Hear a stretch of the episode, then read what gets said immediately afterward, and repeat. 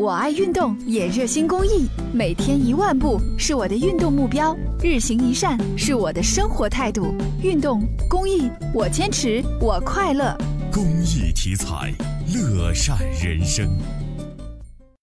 经常走陇海高架到东区上班的朋友可能会有这样的感觉，那就是开车从黄河南路下来之后，必定要经过一段铁板路。每次走在这里啊，车辆都会咯噔咯噔的响个不停。但是这陇海高架已经修好这么长时间了，为什么这些铁板还在这儿呢？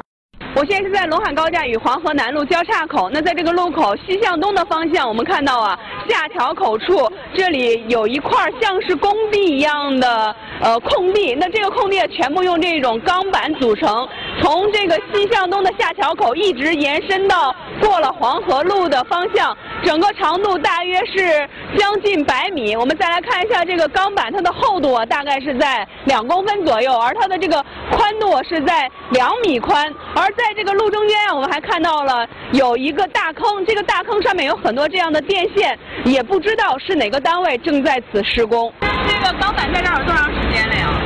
有半年了吧。之前这个地方还有人施工，然后最近这一个月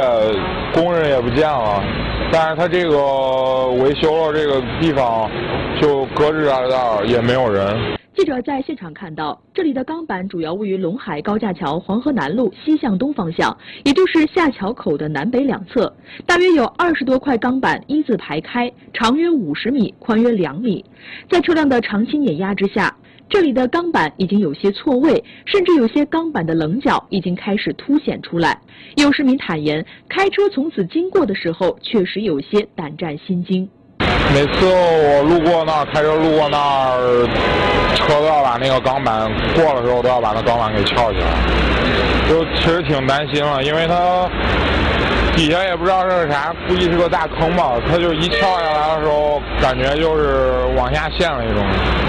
陇海快速路自从去年十月底通车以后，大大方便了郑州市区需要东西交通的市民。那这条路上的钢板到底是做什么用的呢？又为何会通车没多长时间就铺上钢板了呢？几经联系，记者找到了陇海快速路项目部的工作人员，对方告诉记者，这里有钢板是因为下面要铺设管线，所以产权单位不是他们，而是铺设管线的施工单位。随后，记者又致电了城市管理热线。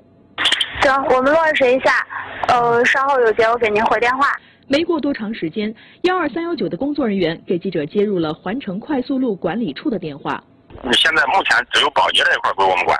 呃，设施目前我还没有交给我们，这块怎么怎么移交，将来怎么说还不知道了。有市民告诉记者，一个月前曾经在此见到过热力公司的围挡，那么会不会是热力公司在此施工呢？我们公司那一块儿之前确实有一个碰口，但是一个一周之前都已经完工了，拆除了呀。嗯，那现在这个应该不是我们的。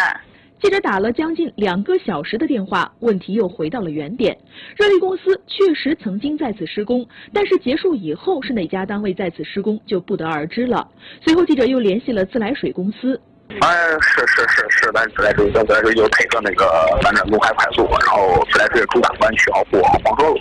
施工需要三十天左右。你俺白天白天是不允许施工的，就是保证压力比较大，只能在晚上夜间十点以后施工，然后早上五点钟才得恢复通行。